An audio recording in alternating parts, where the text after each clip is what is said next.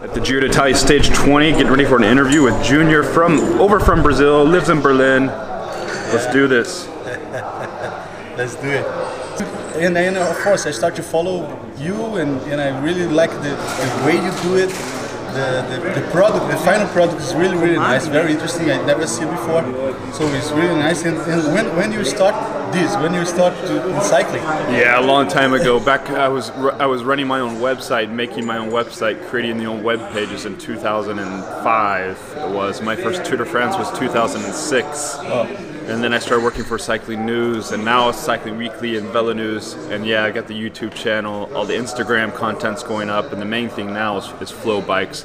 In the USA, they're an official broadcaster. There we are, right there. very nice. And, and, and you are from USA, USA, right? I am, yeah. But, but you live in USA or live in I, Europe? I live in Europe from 14, almost 15 years. I live in Florence, Italy. Uh, parlo bene Italiano. And it's been a long time since I've been back to the U.S. at least to live. I go back every couple of years to visit my family, of course. Yeah. Very nice. And and I, I could see that you you, you, you like maybe like me like a one man show, right? You have Yeah. to film edit, everything. It's tough, you know, because uh, you go up to the riders, and as Junior knows, you know, you have to have your camera on, you have to have your recorder on, uh, mics plugged in, batteries charged, every, and ready to ask questions right when the moment arrives.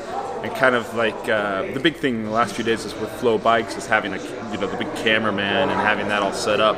All you have to do is think about the questions, and that's that's gold. Yeah, yeah. That makes it that makes our job a lot easier.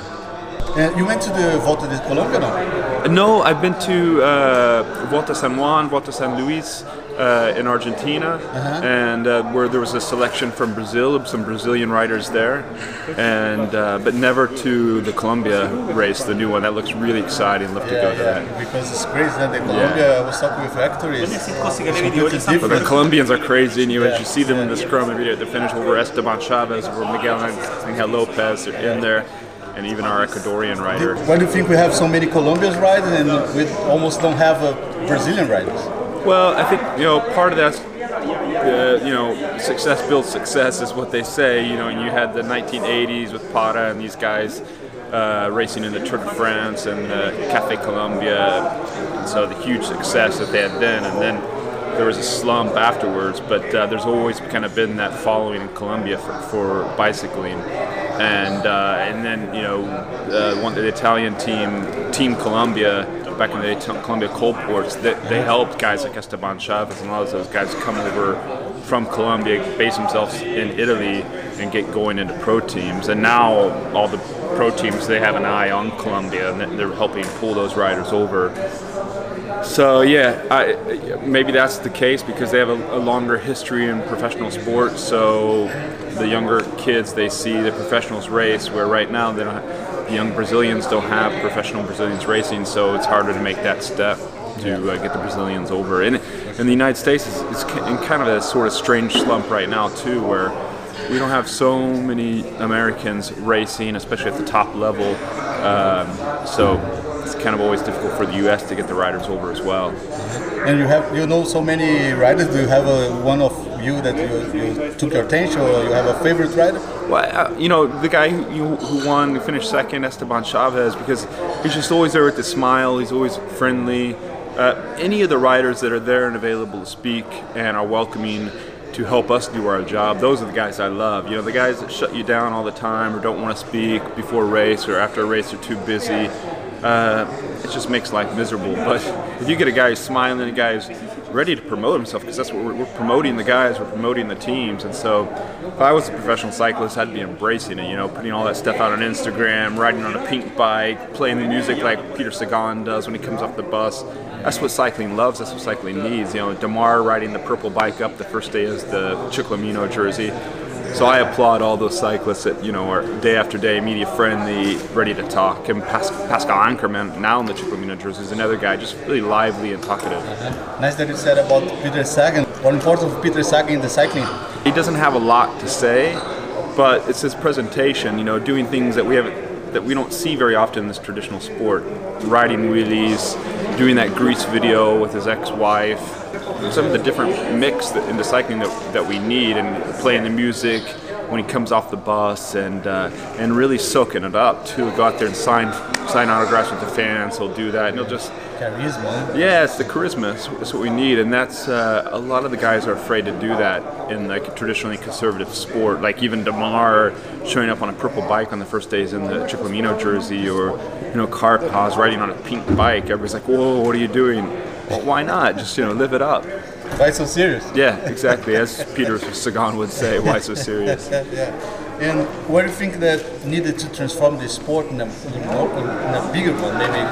What do you I think perhaps more, more, more in-depth video coverage, like uh, on bike cameras, uh, better statistics during the race, uh, being able to identify the riders more, and then having those riders like the Peter Sagan that are are connecting with the generation, the younger generation. They're in with social media. They, they offer the quick sound bites, which Peter Sagan does. You know these these quick lines that make internet. Um, make the internet spin when they say something funny.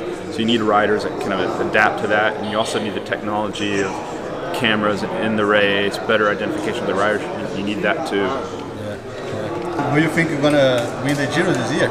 At this point, I mean, looks like Carapaz is in there to win it because uh, the way Movistar is riding, it's going to be hard for them to break Carapaz. And we're right now we're on the Passo Manghen, and they're racing up that.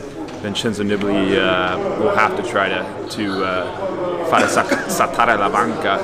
I think this is saltare la banco uh, to uh, throw overthrow everything and uh, help those guys win. He's going to have to try to do it now, otherwise his time's running out. We're going to see Ecuadorian's first Ecuador's first Grand Tour winner. And uh, do you have a team on Velo Games?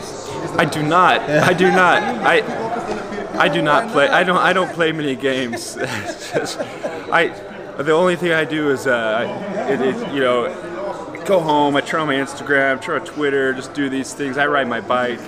I don't watch television. I don't watch the bike races when I'm not at the race, to be honest. Uh, so no.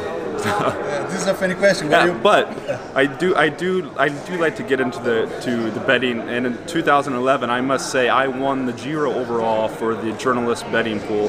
Stood on the podium in front of the uh, Piazza del Duomo, in the uh, head of the Duomo in Milan, and, and got the flowers and the kisses from the missus. Very nice. Uh, funny question. Where you buy where you buy your clothes?